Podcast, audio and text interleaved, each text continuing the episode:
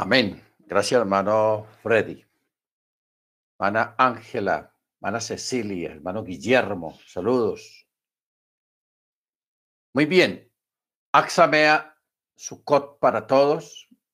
Estamos en la semana de celebración de la fiesta del gran gozo, la fiesta de Sukkot, la fiesta de las cabañas, la fiesta en que se ve la película Uspicín trata acerca de un evento relacionado con la fiesta de Sukkot.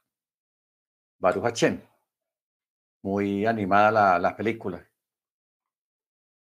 Esta noche vamos a, a explicar algunos aspectos de la fiesta y también el significado de las cuatro especies.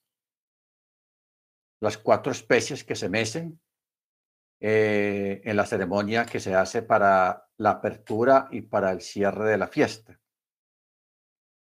Entonces, en Levíticos capítulo 23, vamos a empezar aquí con Levíticos. Capítulo 23. Vamos a tener una lectura, verso 33, 43 capítulo 23, verso 33, 43. Dice, habló Yahweh a Moche diciendo, habla a los hijos de Israel y diles, el día 15 de ese mes séptimo es la fiesta solemne de las cabañas para Yahweh durante siete días. ¿Ok? Siete días. El primer día habrá santa convocación, no haré ningún trabajo de servidumbre, o sea, que es chabatón, es chabat. Siete días presentaréis ofrendas ígneas ante Yahweh y en el octavo día tendréis santa convocación y presentaréis ofrenda ígnea ante Yahweh. Es reunión solemne, ninguna obra de servidumbre haréis. Estas son las fiestas solemnes de Yahweh las santas convocaciones que llamaréis para presentar ofrenda ígnea ante Yahweh, holocausto y ofrenda vegetal, sacrificio y libaciones, cada día lo que el día corresponda. Ello además de los días de reposo de Yahweh, además de vuestros dones, además de todos vuestros votos y además de todas vuestras ofrendas voluntarias que daréis a Yahweh. Ciertamente el día 15 de este mes séptimo, cuando hayáis recogido el fruto de la tierra, celebraréis la fiesta solemne de Yahweh durante siete días. El primer día habrá reposo solemne y el octavo día también habrá reposo solemne. El primer día tomaréis para vosotros fruto de árbol selecto, ramas de palmera, ramas de árboles frondosos y sauces del arroyo. Aquí están las cuatro especies fruto de árbol selecto, que es el etroc, ramas de palmeras, que es el lulab, ramas de árboles frondosos, que es el arabot, y sauces del arroyo. Y durante siete días os regocijaréis en presencia de Yahweh vuestro Elohim.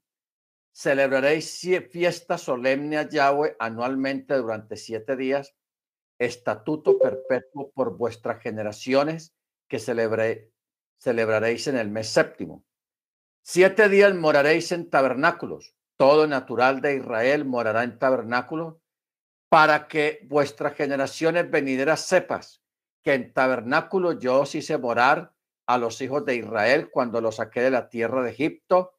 Yo, Yahweh, vuestro Elohim, así promulgó Moisés a los hijos de Israel las fiestas solemnes señaladas de Yahweh. Muy bien. Pero antes de continuar, yo quisiera hacer una aclaración. Una aclaración.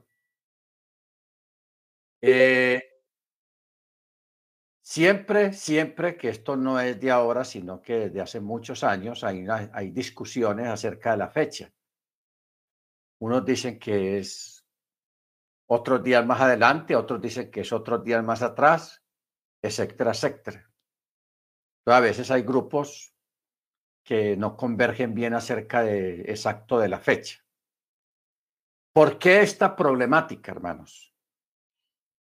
Esta problemática viene a raíz de que nosotros debemos de recordar de que cuando hubo la división de las dos casas, o sea, cuando las diez tribus se fueron, se independizaron de Jerusalén, porque acordémonos que el templo estaba al sur, en Jerusalén, y ahí habitaba la tribu de Benjamín y la tribu de Jehudá.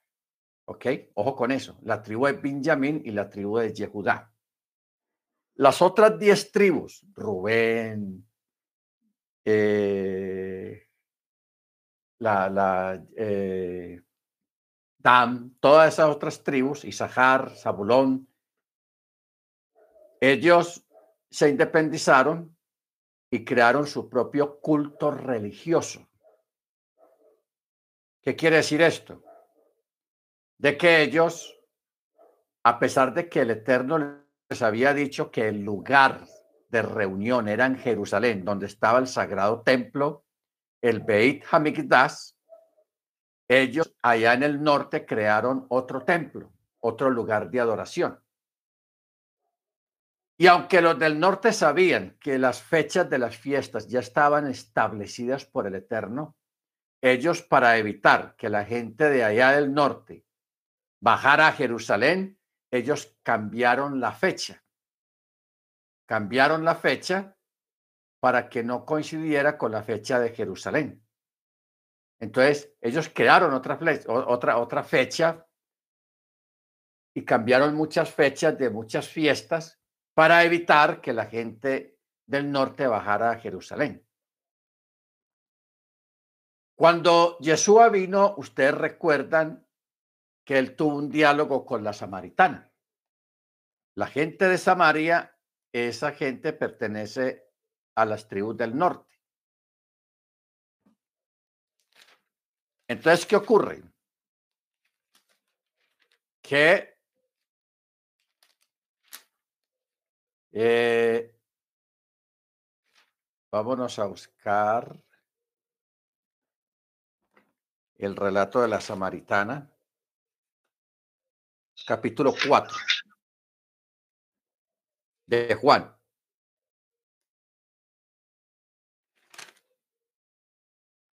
Eh,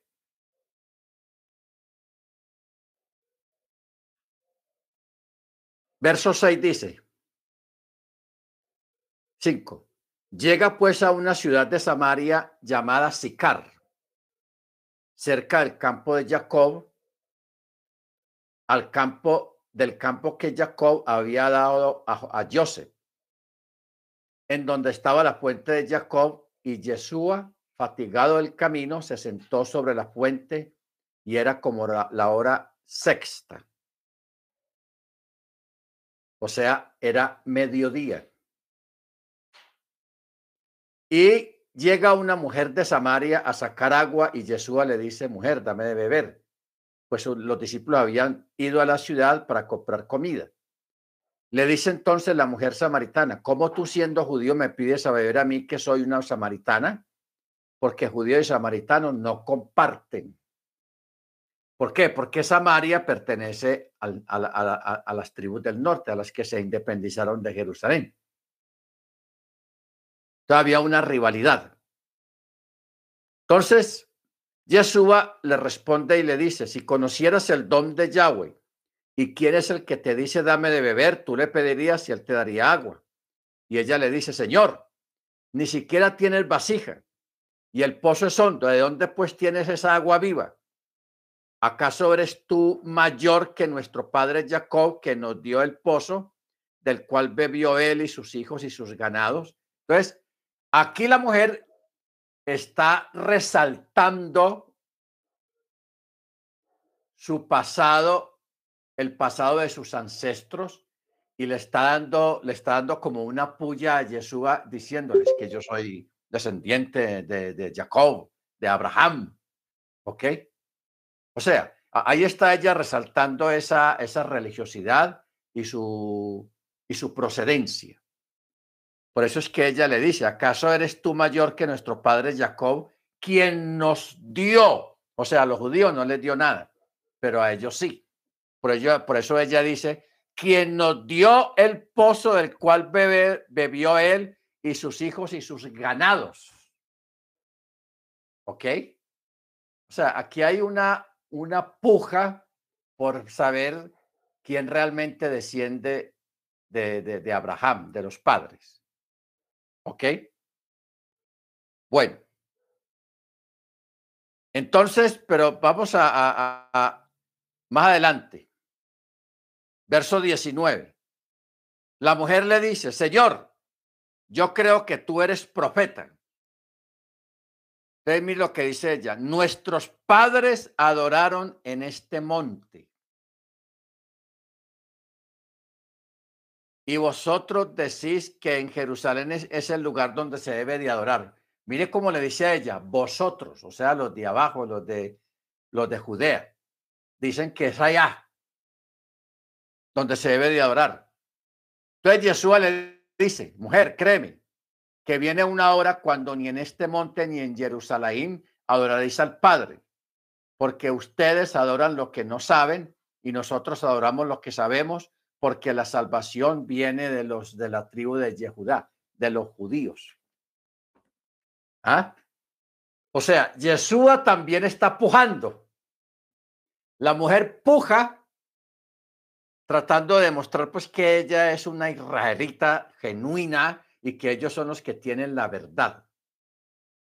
Y Yeshua también le está, está haciendo lo mismo, porque por eso él le dice, ustedes adoran lo que no saben.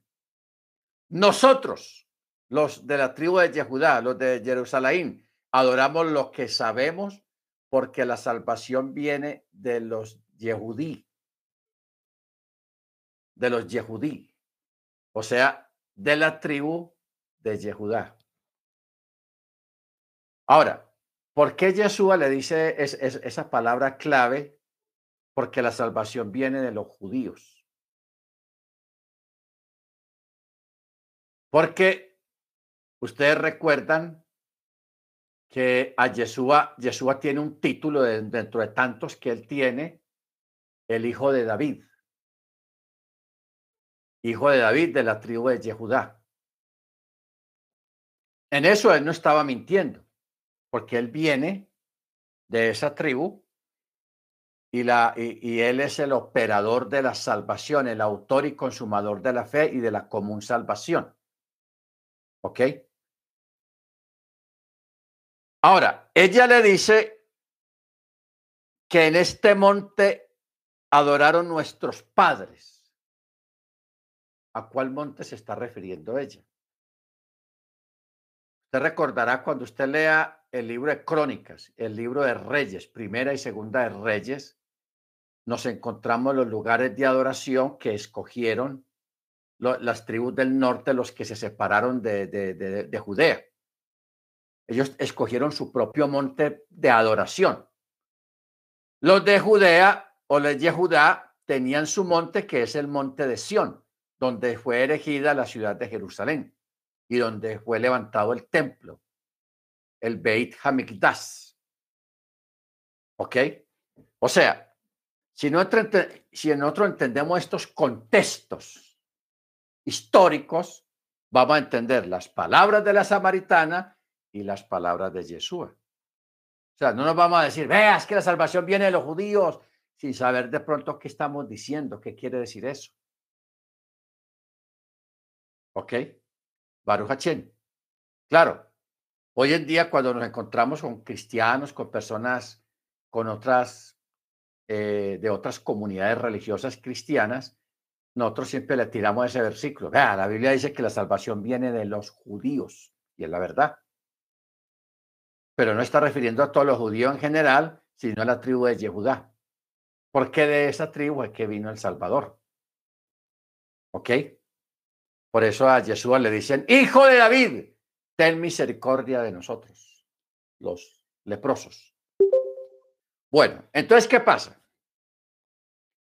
Los del norte, las tribus del norte, ellos cambiaron fechas de las fiestas del Eterno, que eso estuvo muy mal.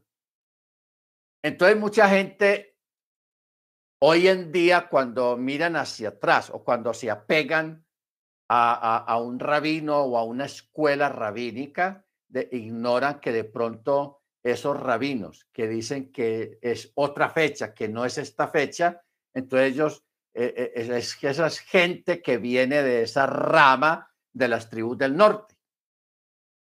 ¿Ok? Vienen de ahí, de esa ramificación. Bendito sea el nombre del Eterno. No olvide una cosa, nosotros somos de escuela sefaradí, sefardita. Eso es muy importante tenerlo claro y estar consciente de eso, de que nosotros somos de escuela sefardí. Porque la escuela sefardí es la escuela más antigua y más apegada y que viene de Yehudá, de los que no vienen de las tribus del norte. De las tribus del norte se han levantado muchos grupos y ellos no saben cuál es el origen de ellos.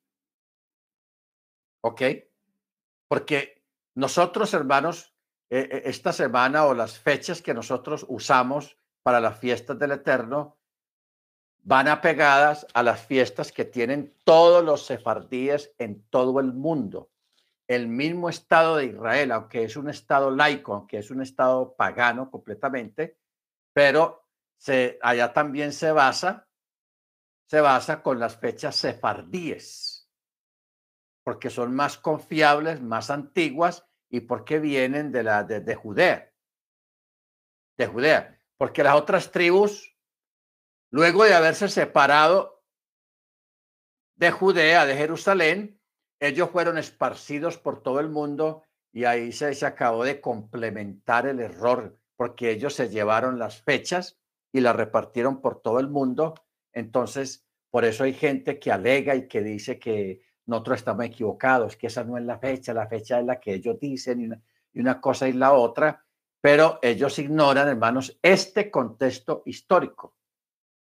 Para que usted lo tenga en cuenta y lo explique a una persona con sabiduría, con paciencia, para que la persona sea consciente de cuál es la problemática y el por qué porque hay mucha gente que difiere de, la, de, la, de las fechas generales de las fechas generales. Porque cuando se corren las fechas, hermano, hay que correr la luna. Y, en estos últimos siete años, todas las fiestas del Eterno han coincidido con luna nueva y con las lunas rojas. Que eso es muy diciente y hay que crear, enseñar acerca del por qué las lunas rojas, llamadas lunas de sangre.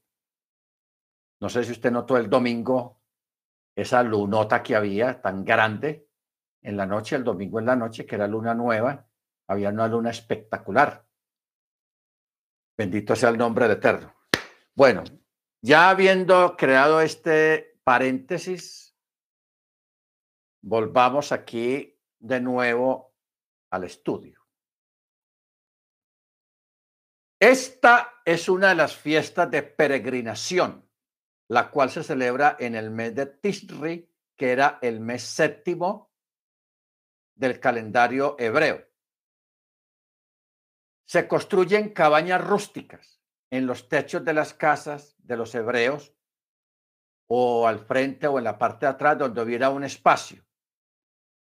Eh, se hacía con materiales precarios, palos para las cuatro esquinas, hojas de palmera, se hacía para recordar la esclavitud de Egipto, pero también se recordaba eh, la, construcción de las cabañas, de las tiendas en las correrías por el desierto.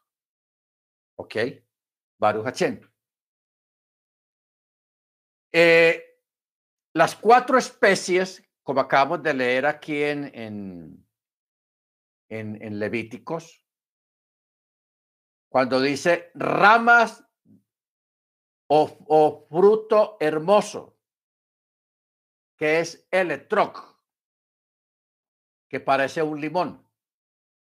rama de palmera, que es el lulav, rama de árbol frondoso, que es el mirto o el adachim, y sauce de los arroyos, o sea, el arabot. Entonces son cuatro, etrog, lulav, mirto y arabot. Etrog, lulav, mirto y arabot.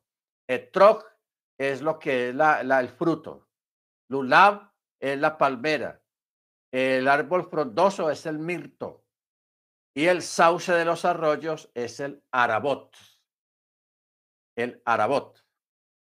Las cuatro ramas se juntan en una sola y se baten delante de la presencia del Eterno. O sea, se mueven. Se mueven. Por ejemplo, en la entrada triunfal de Jerusalén, cuando Jesús entró, hizo su entrada triunfal, mire que el texto dice que la gente movía ramas. Era lulav. La estaban moviendo. Las ramas de lulav. Porque esa era una forma de honrar a un rey. Y a Jesús, aunque entró montado en un pollino de asna, lo honraron como un rey. Baruch Muy bien. Estas cuatro ramas se baten de la presencia del Eterno. Por eso esta es una festividad que tiene un título, un apodo, un nombre que se llama Gran Gozo, la cual se celebraba durante siete días y era tiempo de alegrarse delante del Eterno, era el tiempo del gran gozo. En el octavo día hay asamblea, convocación, o sea, chabat, chabatón. En la mañana se ora por las lluvias, se ofrecen sacrificios por los gentiles y también a la cual también se le llamaba la fiesta de las naciones. Los judíos, hermanos ortodoxos, ellos ignoran esta parte de eso por celo, ignoran. O sea, ellos ignoran de que se ofrecían sacrificios por los gentiles, o sea, por los de la casa de Efraín, los efraimitas, los la casa de Israel. Y como ellos fueron esparcidos y ellos estaban asimilados en estas naciones, por eso se les llamaba la fiesta de las naciones. ¿Por qué? Porque allá estaban los expatriados y los exiliados. Baruch Durante los siete días, en, en esos días, en Jerusalén, se sacaban unas lámparas grandísimas, unas menorot, unas menorás, aparte de las que hay en el templo, que medían 25 metros de alto. Son aproximadamente unos ocho pisos, más o menos, ocho pisos de altura. Unas menores gigantescas se distribuían en la ciudad y se encendían en las noches.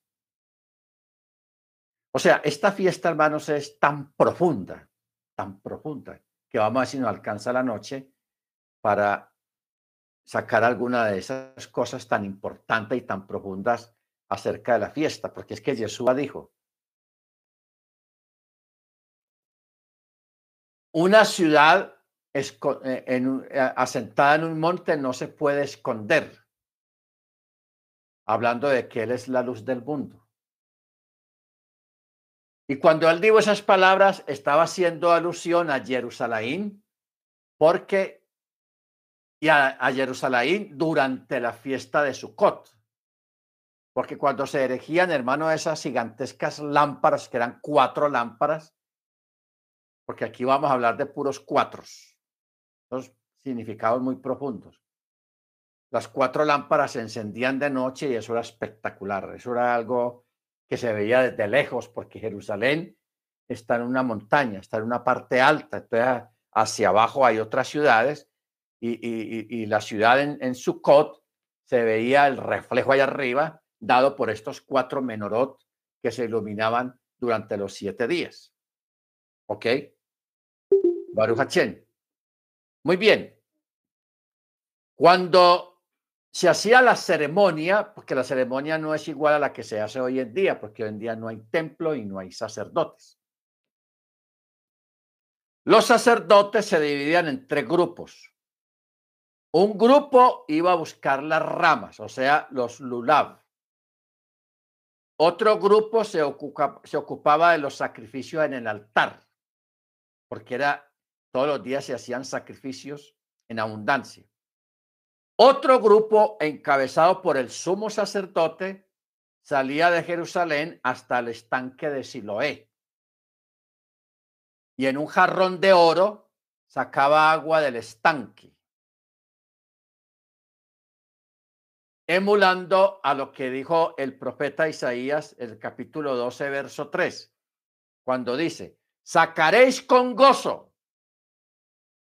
agua de la fuente de la salvación.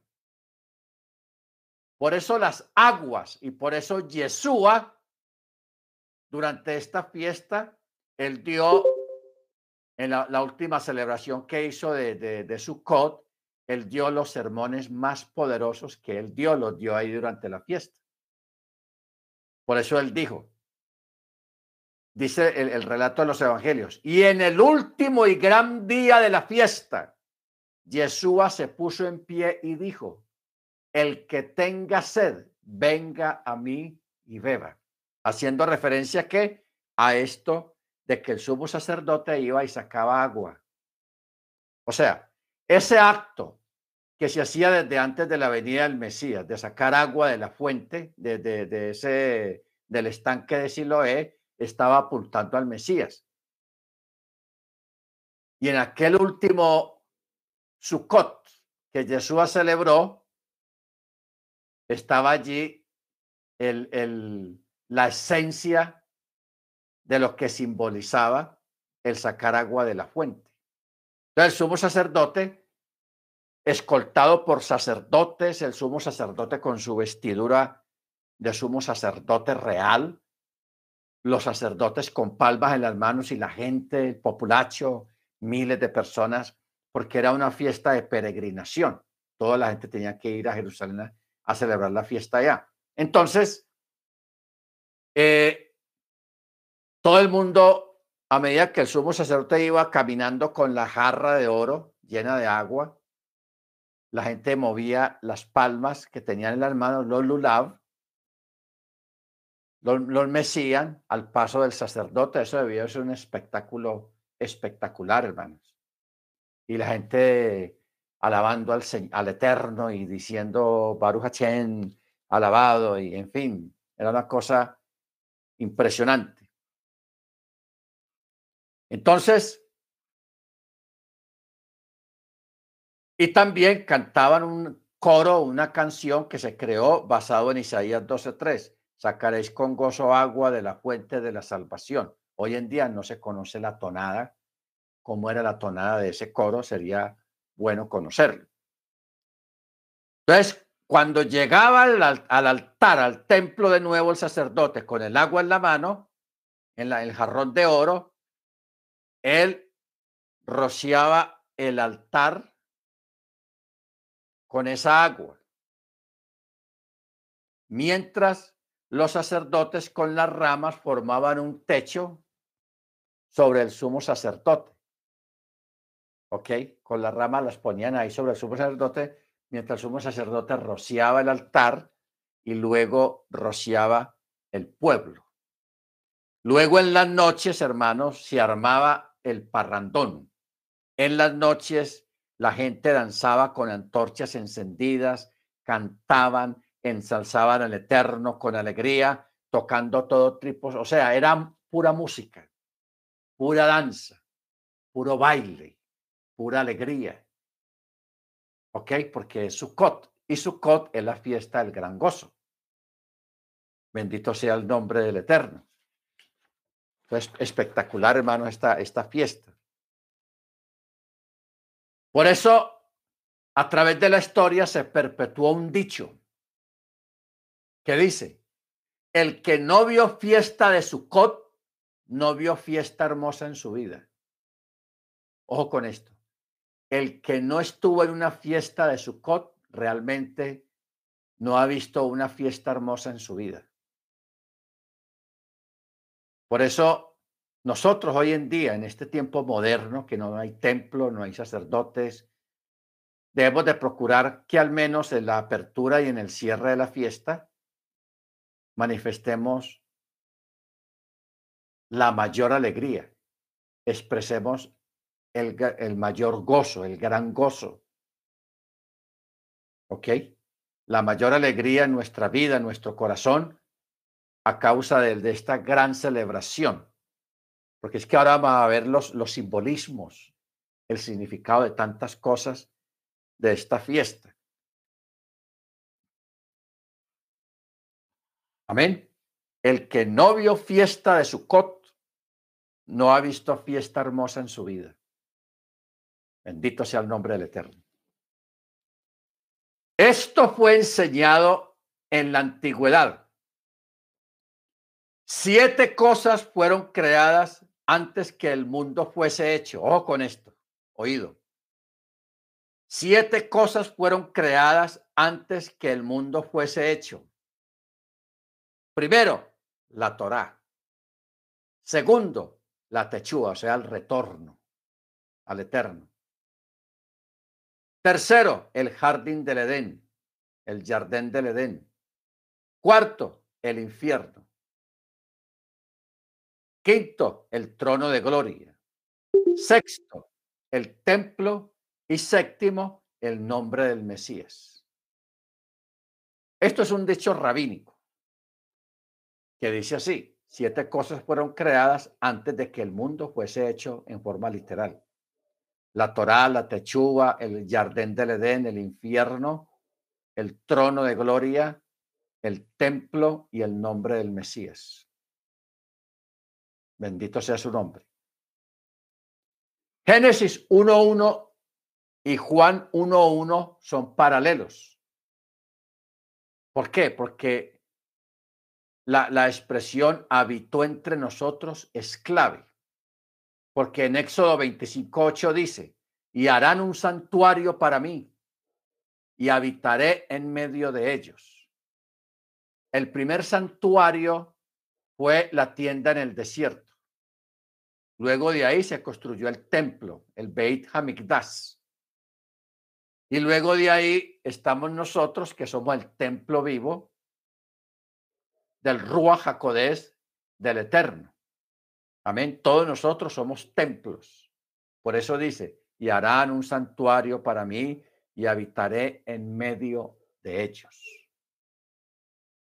Muy bien. Vamos ahora a mirar el significado de las especies.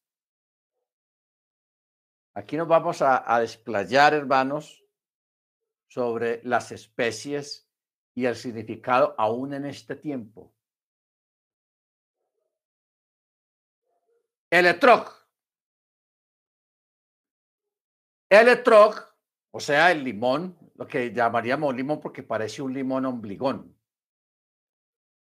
Mire lo que se dice de electroc tiene sabor y tiene olor. ¿Qué quiere decir esto? El etrog tipifica aquel creyente que conoce la Torá y la practica. ¿Ok? Conoce la Torá y la practica. Eso simboliza el etrog. Tiene sabor y tiene olor. La rama de palmera, el, lulav, tiene sabor, pero no tiene olor. Tenaz. Ojo, tiene sabor, pero no olor. ¿Qué quiere decir esto? Conoce la Torá, pero no la practica. Aunque hace cosas buenas, pero no practica la Torá, porque es que Usted le puede hablar de, de, de, la raíz hebrea, de, de, la Torah a una persona y la, y la persona dice, ah, pues que yo cumplo todo eso. ¡Ah! Yo no robo, yo no mato, yo no aquí, yo no aquí. Y empieza a sacar una lista de cosas que usted ya le dijo de lo que dice la Torah para justificarte que, y realmente sí, la persona no hace nada de eso.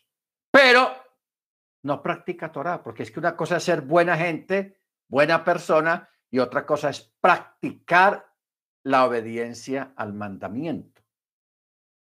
Porque esa persona será buena persona, pero no, no guarda Shabbat, no celebra la fiesta del Eterno, come chancho, come comida impura. Entonces, la, Torah no, solo se compone de, de, guardar cierto tipo de mandamientos morales, sino también de celebrar la fiesta del Eterno y guardar Shabbat. Amén. Guardar Shabbat y las fiestas. Entonces, conoce la palabra, pero no la practica. Y hay mucha gente así. Saben Biblia más que nosotros, pero no practican la palabra. Mirto, rama de árbol frondoso. Este sí tiene olor, pero no tiene sabor. ¿Qué quiere decir eso? Que la persona hace cosas buenas, es buena gente, pero no conoce la Torah, no conoce la Torah. ¿Ok? No conoce la Torah. Entonces, hermanos, una vez se encuentra con personas que tienen un familiar que le están hablando de la Torá en, medio de una enfermedad terrible, mortal, terminal, y la persona de pronto en un momento dado se arrepiente. Le, expresa arrepentimiento a usted. Entonces, la persona, el, el doliente, en medio de su dolor, cuando la persona ya se fue, piensa, no, yo creo que se va a salvar porque vea, él expresó, ella expresó que, que le pesaba, que, que abrazaba, que ore por mí, que yo sí creo y que tal cosa y una cosa y la otra, etcétera, etcétera. Entonces muchas veces la persona por darse consuelo a sí mismo, por darse una especie de moral a sí mismo, dice, no, yo creo que mi familiar, él fue salvo. Sí, se salvó, porque el último momento reconoció al Señor y todo eso, y dice, bueno, él se va a salvar, se va a salvar. Uh, seguro que sí. Entonces, ahí hay muchos problemas, hermanos, en ese, en ese tipo de situaciones. Porque esa persona, aunque expresó palabras, nunca en su vida guardó un Shabbat, no celebró la fiesta del Eterno. Ahora, no que estemos condenando a esa persona sin saber, no se está condenando, sino que tratamos de dar claridad y hablar las cosas con los pies en la tierra. ¿Ok? Con los pies en la tierra, siendo claros en todo. Bendito el Eterno. Porque Yeshua mismo, él pone mucho énfasis y él dice, en esto conoceré que soy mis amigos, en que guardéis mis mandamientos. Y lo dice de otra manera, si me amáis, guardad mis mandamientos. ¿Ok? Entonces, la, la clave de todo esto, hermanos, en cuanto a la entrada al reino, está realmente es en el mandamiento, en la Torah ¿Por qué tanto énfasis en el mandamiento y no, y, de pronto parte también, que forma parte de todo, en la fe? La fe. Recordemos que Santiago, o sea, Jacob dijo, la fe sin obras es muerta, pero ¿de cuáles obras está hablando ahí? ¿De ser buena gente? No. Está hablando de las obras de la Torá. ¿Ok? entendamos esa parte. Cuando allá en Santiago dice la fe sin obras está muerta, ¿de cuáles obras se está refiriendo? Las obras de la Torá. No está hablando de ser dadivoso, de dar limosna, de aquí, de esas cosas, no, las obras de la Torá. O sea, la fe y la obediencia a la Torá están ligadas, están juntas. Una no puede vivir sin la otra. Tiene que estar juntas. Muéstrame tu fe por tus obras y yo te mostraré mis obras por mi fe o mi fe por mis obras. ¿Ok? Entonces, el lulav tiene sabor, pero no olor. Conoce la palabra, pero no la practica. El mirto tiene olor, pero no tiene sabor. Eh, hace cosas buenas, pero no conoce la Torah. No conoce la Torah. El arabot, o sea, el sauce de los arroyos. Este sí está peor de todos no tiene ni sabor ni tiene olor. Ojo con esto. Ni tiene sabor ni tiene olor. Este ni es ni guarda Torah, ni es buena gente, ni practica nada. Este es el peor de todos, el arabot.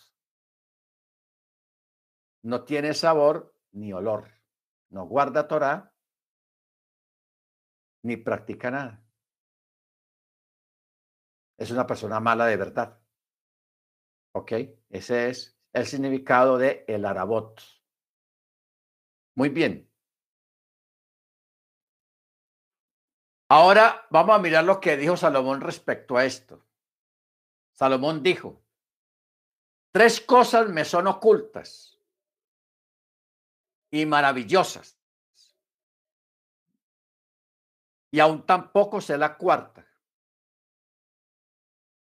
Pese a toda la sabiduría de Salomón, las cuatro especies lo desconcertaron. O sea, Salomón en toda su sabiduría no llegó a entender las cuatro especies. O sea, lo, pusieron a patinar. No fue capaz con eso. Creíble eso. Entonces, por eso está escrito, tres cosas me resultan maravillosas. Son estas, la ofrenda de Pexa, el matzá, el maror que se come en el ceder de Pexa y la cuatro no la sé, las especias de Sucot. O sea, Salomón no entendió sobre la ofrenda de Pexa sobre la matzá, o sea, el pan sin levadura, y el maror. Que el maror es la, la, la, la, cosa esa que se mezcla, es como una masa que es picante. Él no entendió el maror. Y luego, hablando de la fiesta de Sukkot, él dijo, las especies de Sukkot nunca las entendí. Entonces yo pregunto, ¿por qué nosotros sí las entendemos? Porque tenemos la revelación del Mesías. Porque el Mesías nos trajo la claridad acerca de las cuatro especies. ¿Ok? Ahora, ¿dónde la entendemos? Vámonos para Mateo. Mateo capítulo 13. Matillahu 13.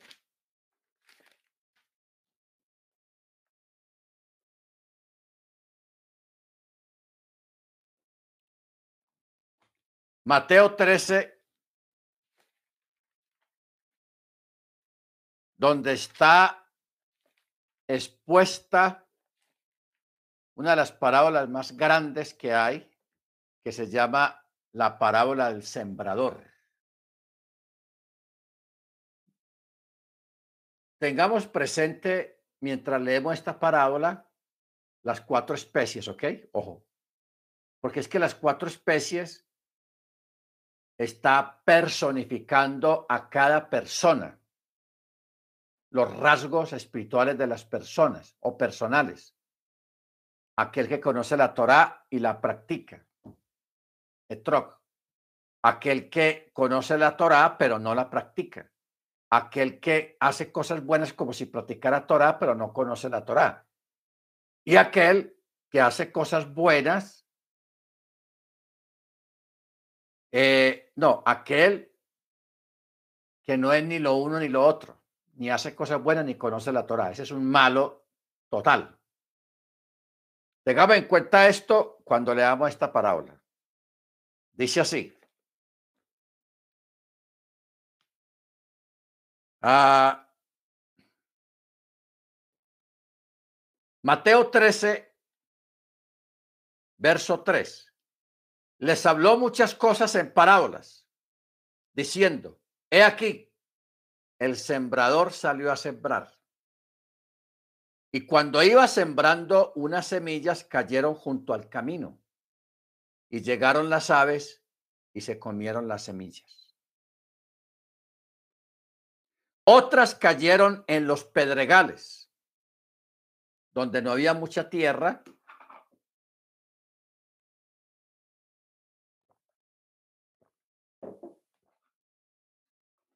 No había mucha tierra y brotaron pronto por no tener tierra profunda. Pero cuando salió el sol, se encogieron por no tener buena raíz y se secaron. Otras semillas cayeron entre los espinos y los espinos crecieron y las ahogaron. No pelecharon. Pero otras semillas cayeron en tierra buena y dieron fruto. Una, ciertamente a ciento por uno, otra a sesenta y otra a treinta por uno. El que tiene oídos, oiga. ¿Ok? El que tiene oídos, oiga. Muy bien. Luego, en el verso 19, él está explicando la parábola. Dice, todo el que oye la palabra del reino y no la entiende, viene el maligno y arrebata lo que fue sembrado en su corazón. Este es el que fue sembrado junto al camino. ¿Ok? Junto al camino, que dice, llegaron las aves y se la comieron, la semilla. El que fue sembrado en los pedregales, este es el que oye la palabra y al momento la recibe con alegría. La recibe con alegría. Yo voy a bajar el volumen.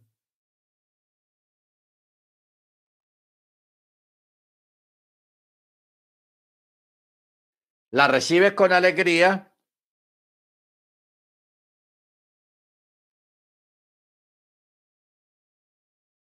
Eh, pero como no tiene raíz en sí, sino que es de corta duración, o sea, emocional, la palabra correcta es, es pura emociones. Ay, qué bueno, qué dicha, cuando, cuando es el sabbat, cuándo es eso, yo puedo ir. Y, uno dice, uff, seguro que va a ir. ¿Qué va? Al, mismo viernes. Ah, yo no voy a poder ir. Esa es esta gente. Dice, no tiene raíz en sí, sino que es de corta duración.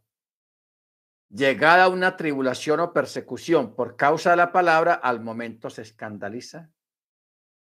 Y chao, te vi, se va. El que fue sembrado entre espinos es el que oye la palabra, pero el afán del mundo y el engaño de la riqueza ahogan la palabra y se hace infructuosa, o sea, el materialista. El que es muy materialista, ambicioso. No, yo voy allá si, si, si, si el Señor me bendice con buena plata y me da un trabajo bien remunerado, voy, a, voy allá a la iglesia. Así, no, no, ese, es este. El que es sembrado en, las, en los espinos.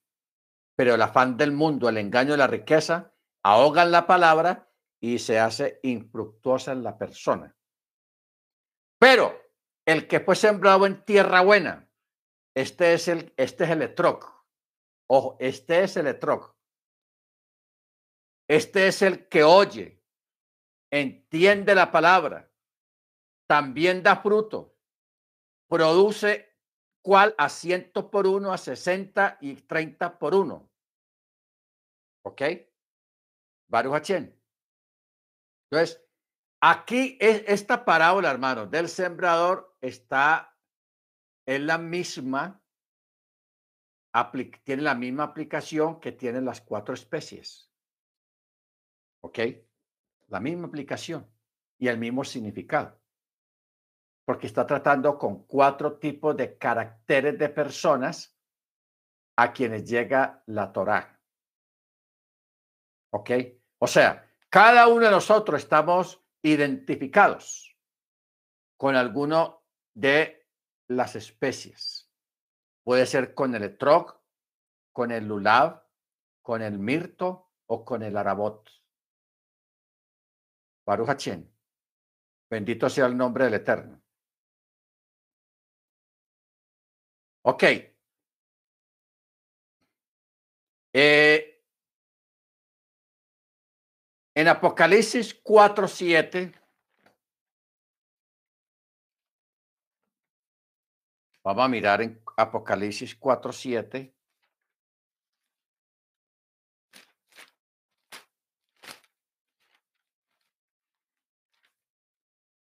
Dice,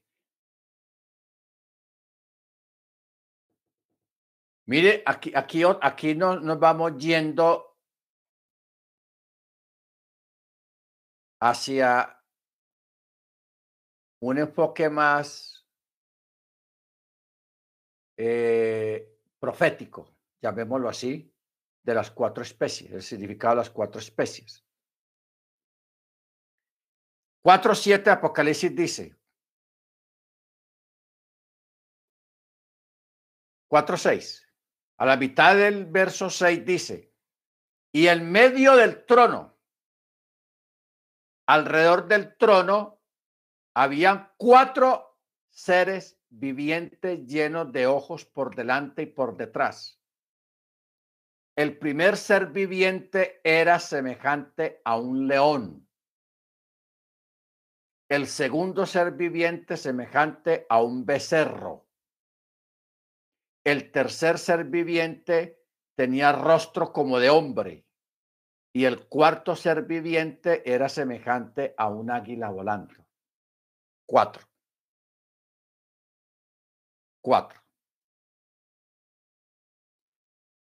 En el verso 8 dice, y no se daban reposo de día y de noche diciendo, K2, K2, K2, es Yahweh, Elohim Todopoderoso, el que era, el que es y el que está viniendo.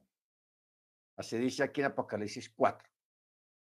Entonces, aquí tenemos las cuatro eh, seres vivientes. Cuatro. Y no eran iguales. Uno tenía apariencia de león. El otro, un becerro. El otro, eh, rostro de hombre y el otro rostro de águila, de un águila, volando. Muy bien.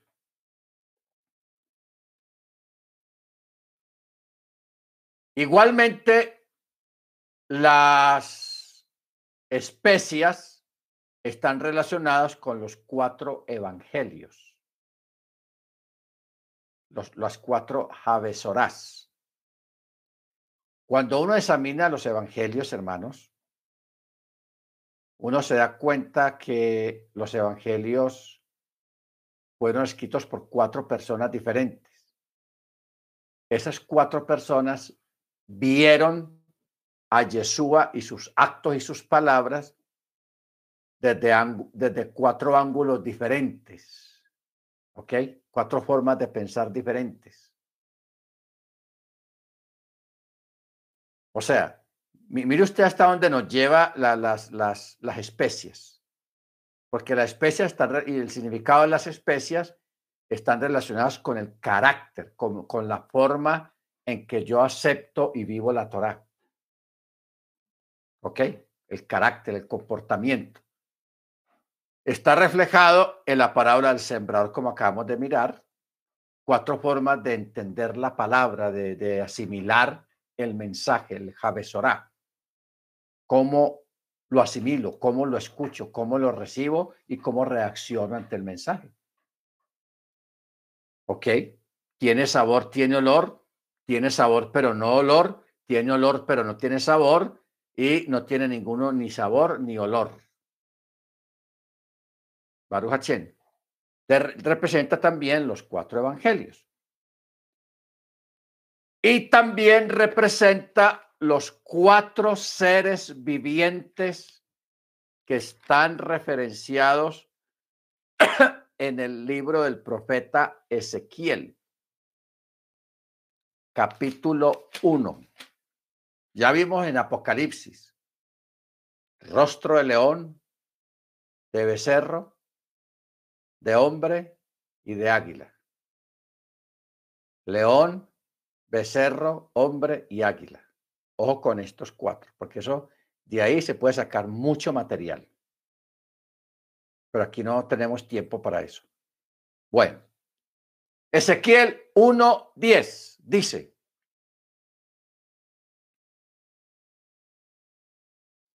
ah, verso 5 dice, 1.5 dice,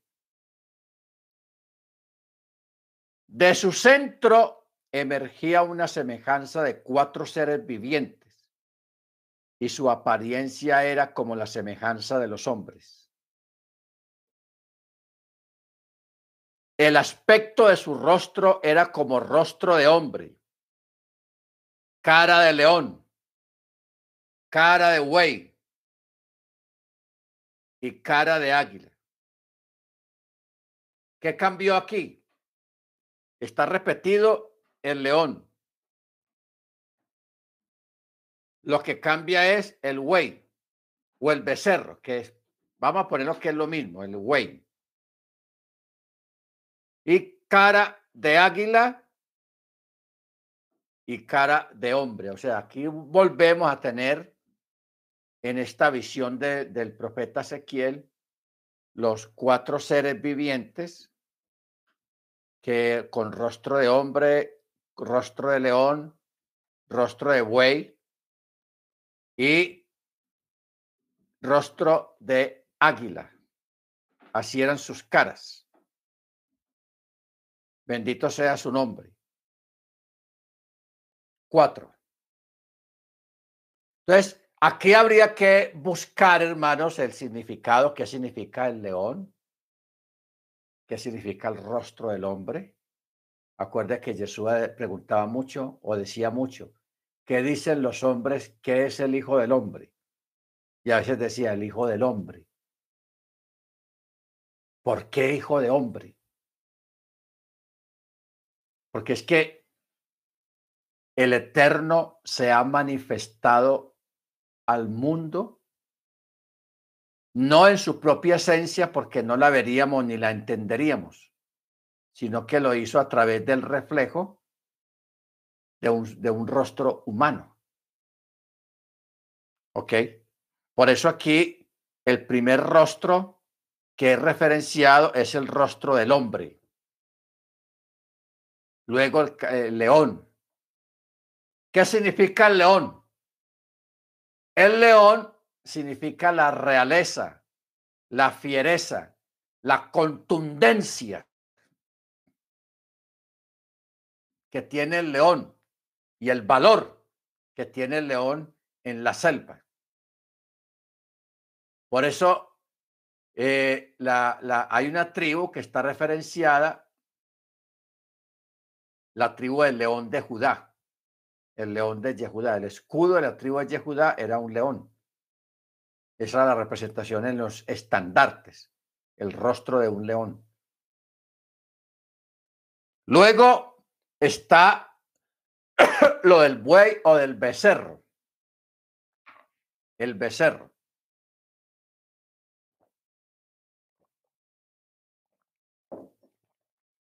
Tan importante es esta parte del becerro que usted sabe que una vez al año se sacrificaba la vaca roja, el becerro rojo.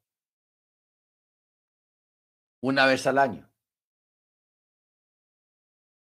Eso está tipificando el sacrificio del Mesías, quien a través de estas muestras proféticas, en, cuanto al becerro o al buey, se está refiriendo al Mesías también. ¿Ok? Bendito sea el nombre del Eterno. Ok. ¿Por qué el becerro? La palabra becerro viene de la raíz hebrea parar. Y parar en hebreo quiere decir frustrar, anular, desbaratar, invalidar, romper y levantar. Ese es el significado central de, la palabra parar, o sea, del becerro. ¿A qué fue, vino, a qué fue que vino Jesús aquí a, la tierra? A frustrar, a anular la sentencia, a desbaratar los planes del, enemigo, de Hasatán, que el Eterno lo reprenda. Vino a, a invalidar la sentencia, vino a romper las ataduras que nos ataban al pecado y vino a levantarnos del polvo a levantarnos del polvo. Baruch Bendito sea el nombre de nuestro Adón Yeshua. O sea, si nos ponemos a mirar estas cuatro rostros y los cuatro seres vivientes que leímos allá en Apocalipsis 4:6, todos están refiriendo a Yeshua, al Mesías se están refiriendo al Mesías. Pero ¿dónde tuvo un comienzo todo esto?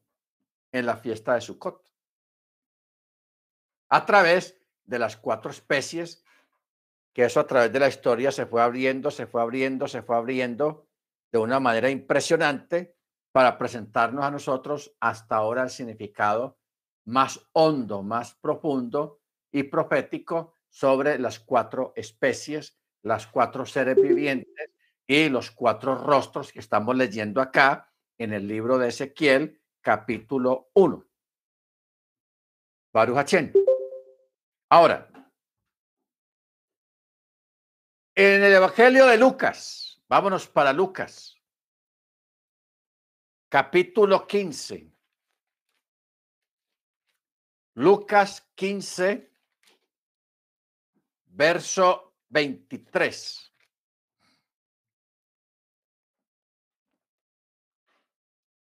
¿A dónde nos lleva?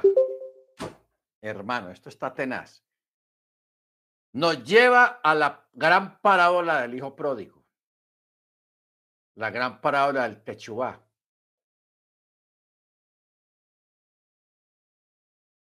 Eh, esta parábola, hermanos, es una parábola profética. Téngame en cuenta eso. La parábola del hijo pródigo es una parábola de carácter profético. ¿Por qué? Porque esta parábola se está refiriendo a lo que está pasando en este tiempo en el mundo cuando miles y miles de personas están haciendo techubá, están retornando a las raíces de su fe, que es Machía, que es la Torá, que es el Shabbat. O sea, a, las, a, la, a la fe de los ancestros, de los padres. ¿Ok? Entonces, ¿qué pasa? Cuando este muchacho que representa la casa de Israel, o sea, el hijo menor, acuerda que Yehudá es el, hijo mayor. Y eh, las otras tribus, las diez tribus, representan representativamente al hijo menor, que fueron las que salieron, las diez tribus, que crearon su propio credo, su propia forma de adoración, cambiaron las fechas, etcétera, etcétera. Las, fechas de, las fiestas del Eterno. Este muchacho se va al mundo, se va al gentilicio, se asimila y cae lo más bajo. Y él estando ahí, él recapacita y dice, ah, yo voy a volver a mi casa.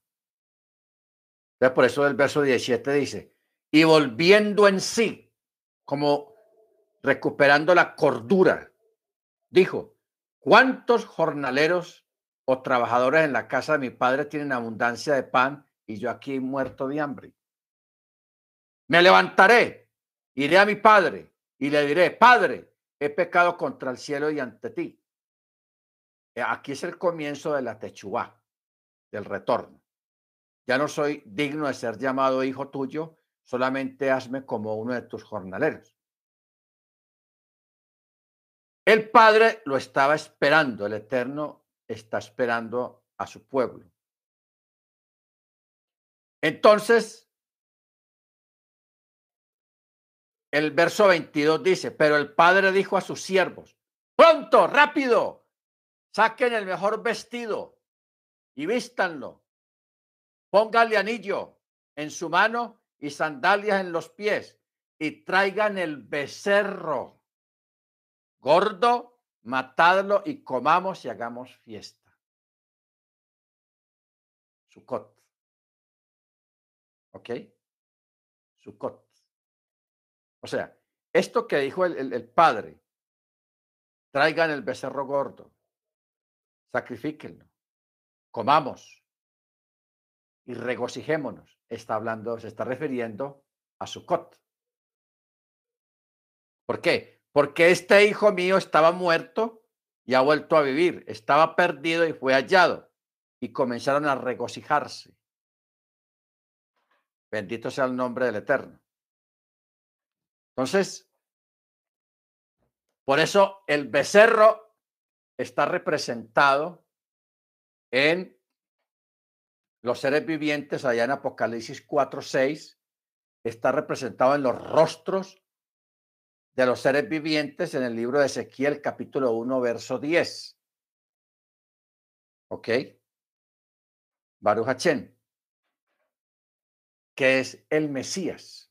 La becerra representa al, a Machaya, al Mesías.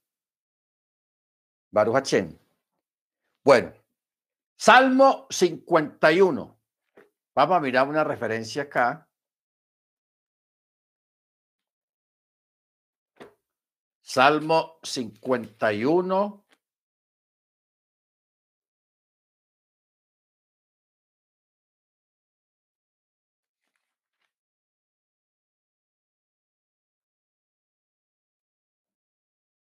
Verso 19. 51, 19 dice, entonces te agradarán los sacrificios de justicia, holocaustos y ofrendas enteramente quemadas. Entonces se ofrecerán becerros sobre tu altar. Amén. Bendito sea el nombre del Eterno. Las especias que se usan en, en, en Sukkot también representan las cuatro estaciones del año, diferentes climas y estaciones sobre un mismo territorio. Amén. Sobre un mismo territorio. También representa los cuatro vientos que baten, que se baten sobre la tierra los cuales son mencionados en Apocalipsis capítulo 7. Vámonos para allá. Apocalipsis capítulo 7, verso 1 al 3. Dice, después de esto vi a cuatro ángeles en pie sobre los cuatro ángulos de la tierra. que estaban haciendo estos cuatro ángeles? Estaban deteniendo los cuatro vientos de la tierra para que no soplara viento sobre la tierra, ni sobre el mar, ni sobre ningún árbol. Los cuatro vientos. Baruch eh, aquí tenemos muchas citas y no tenemos mucho tiempo. Hmm. El Jeremías 49.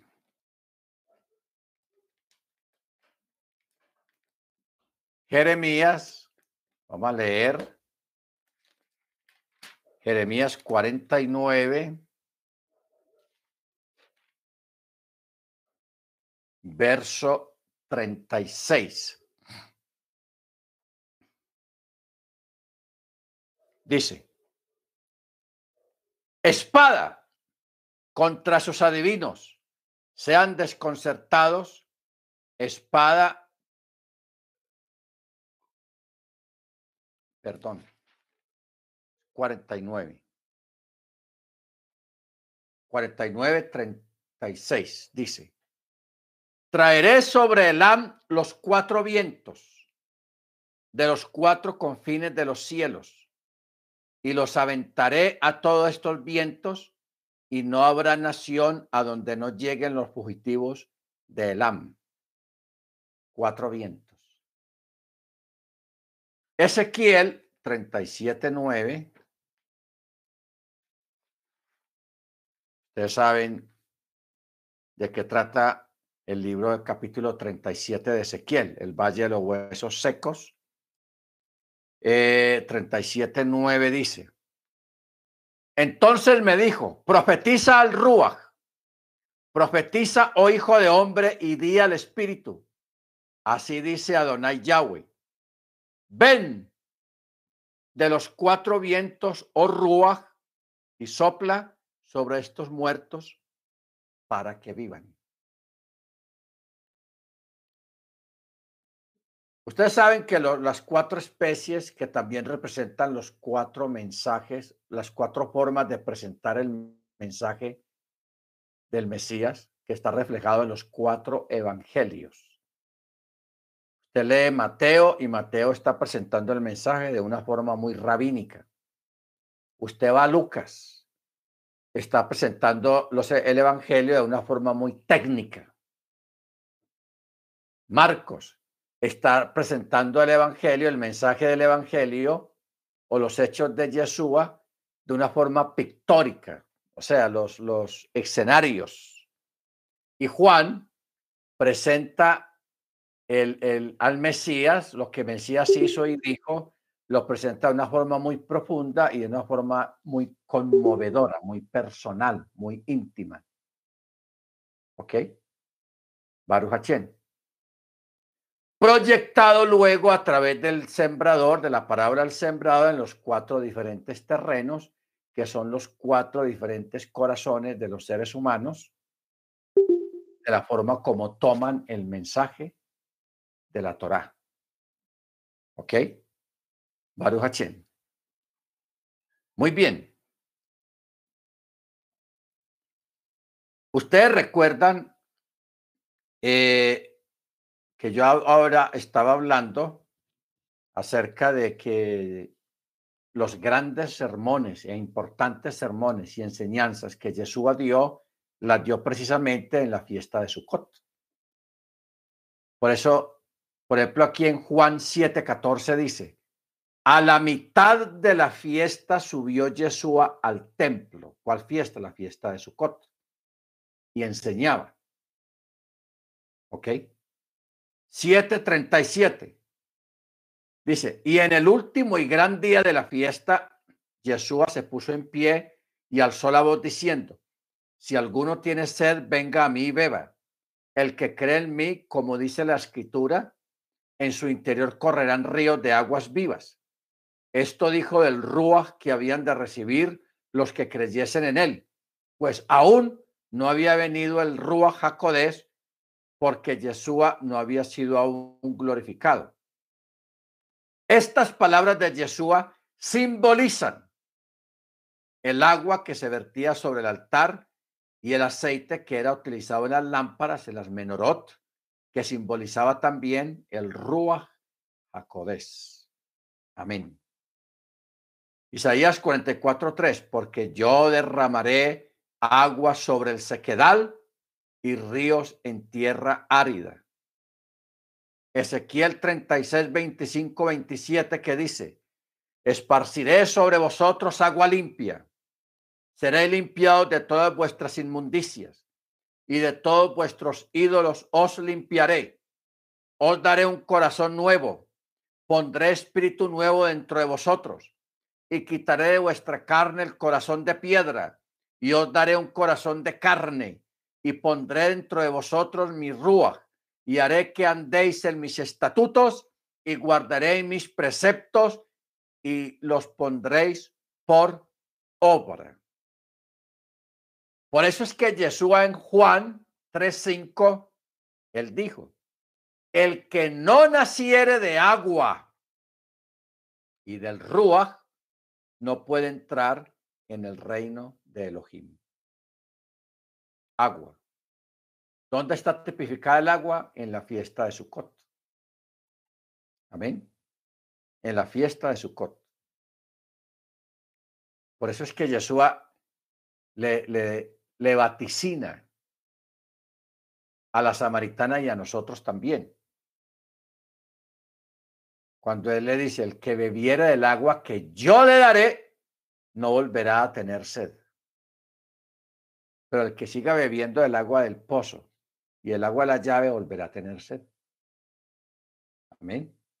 Pero el que beba del agua de vida que Yeshua nos da todos los días, a través de la, de la palabra, a través de la enseñanza, a través de la fe, esa agua permanece, nos saciamos y adquirimos vida, porque no solamente pan vivirá el hombre, sino de toda palabra que sale de la boca de Yahweh. Amén. Baruch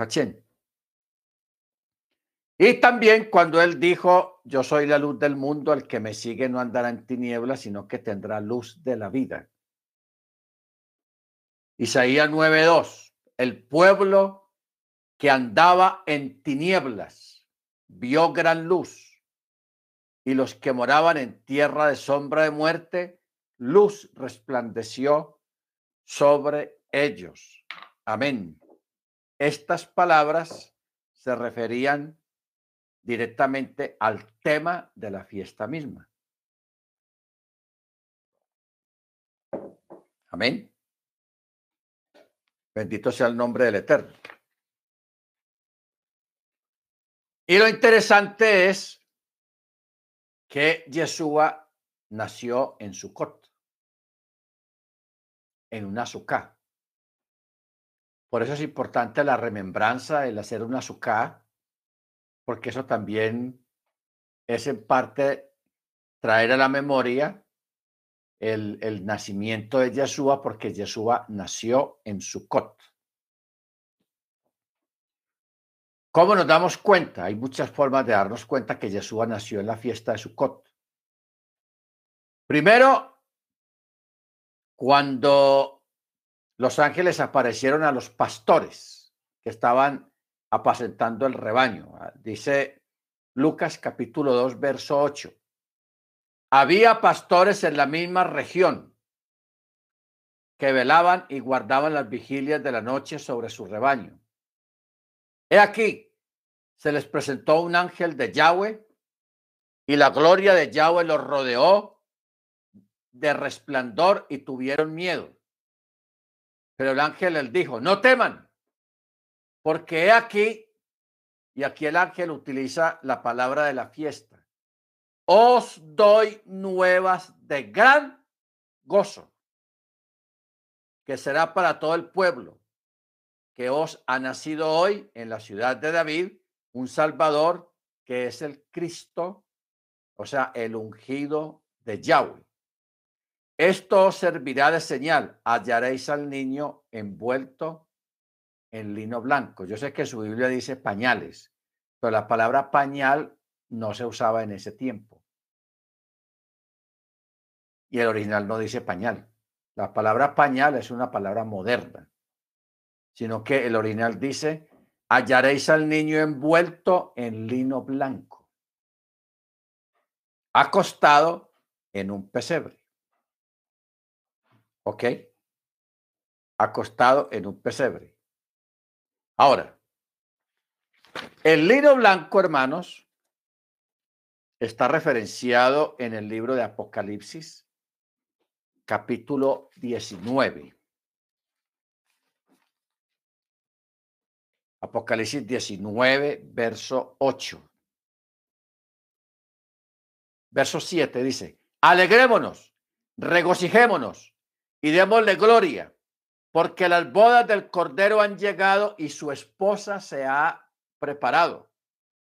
y se le ha concedido que se vista de lino fino, limpio, resplandeciente, porque el lino fino son las acciones justas de los kadochim, de los santos. ¿Ok? Entonces, por eso Yeshua nace en una azúcar para cumplir el espíritu de la fiesta. Amén. Para cumplir el espíritu de la fiesta. O sea, si nosotros fuésemos personas que celebramos los cumpleaños, este es un cumpleaños que hay que traer a la memoria el cumpleaños de la don Yeshua Hamachia, porque él nació en estos días, una fecha como hoy, como en estos días. Bendito sea su nombre. Entonces, hermanos, yo les invito, vamos a parar acá porque ya se nos fue el tiempo, a que celebremos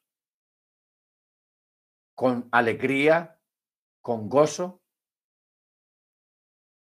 y honremos el espíritu de la fiesta celebrándola con alegría.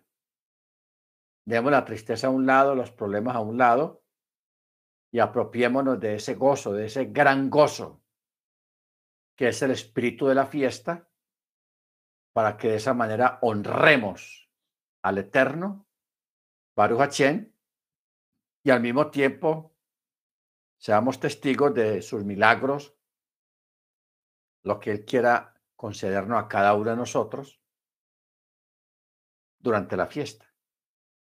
Baruch. Entonces, les invito que este domingo en la tarde, el lunes, celebremos, nos gocemos en la presencia del Eterno. Baruch. Eh, acerca de la comida, libre de comer lo que tú quieras comer, solamente gózate Tómate un buen vino, un buen lejaim, Baruch para que de esa manera nosotros podamos alegrarnos en la presencia del Eterno con el espíritu de la fiesta. Amén. Muy bien, hermanos. Vamos a parar acá. El viernes pues tenemos la, la, la clase o vamos a ver si la damos o no la damos. Yo les aviso. Pero el domingo y el lunes, el domingo pues se aprovecha que es, no se trabaja a nivel pues gregoriano para hacer la fiesta y preparar la, el cierre al atardecer del domingo. Pero ya el lunes, ya usted sabe que el lunes ya es un día off, un día feriado en Israel y para nosotros también. ¿Ok? Bendito sea su nombre. Ok, hermanos, vamos a pedirle a la hermana Beatriz que sea tan amable y nos dirijan la oración de despedida de la clase. Bien, puede, hermana Beatriz.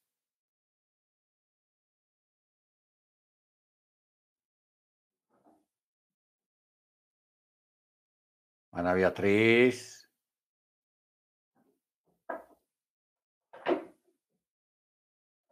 Bueno, la hermana Beatriz parece que tiene problemas de, de sonido.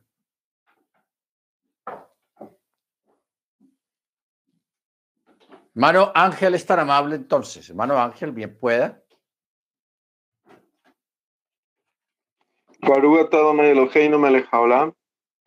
Padre, te damos gracias en esta hora por permitirnos escuchar tu palabra. Gracias por las bendiciones recibidas el día de hoy, Padre. Te damos toda honra, toda gloria, toda alabanza a ti, al único digno. Y te rogamos, Padre, que sigas dando espíritu, revelación y sabiduría en el conocimiento de ti, que podamos seguir conociendo de tu palabra, que podamos seguir teniendo ese entendimiento. Rey, gracias por, por la semilla que hoy se sembró. Sabemos que dará un fruto abundante al 30, al 60 y 100 por uno. Gracias por, por esta enseñanza, Rey, por, tantas bendiciones y permítenos, Padre, seguir disfrutando de la fiesta. Permítenos seguir teniendo conexión contigo, intimidad contigo, Rey. Y te rogamos que cada día eh, podamos, podamos seguir disfrutando, Padre, de tu presencia, de tu amor, de tu poder, y que nos permitas en esta noche, Padre, una, una Laila Top. Te rogamos por, por toda la Keilah, Padre, de, que está congregándose. Te rogamos por todos los hermanos que, que estén en shalom, que estén en salud, que seas tú obrando en cada uno de, de nosotros, Padre. Y que te ruego en especial por nuestro rap, por nuestro pastor Germán, por su esposa, por sus hijos, por sus nietos. Sean supremamente bendecidos, Padre, guárdalos en el hueco de tu mano. Que tu malak siempre esté alrededor de ellos, cuidándolos, bendiciéndoles, y que puedan disfrutar también de esta gran fiesta. Te damos gracias en el nombre de Yeshua Hamashiach. Amén y amén. Amén, hermano Ángel. Hermanos, Laila Tov para todos. Bendito sea el nombre del Eterno. El Eterno les bendiga. Laila Tov, Amén, hermano. Laila Tov, pastor. Laila Tov.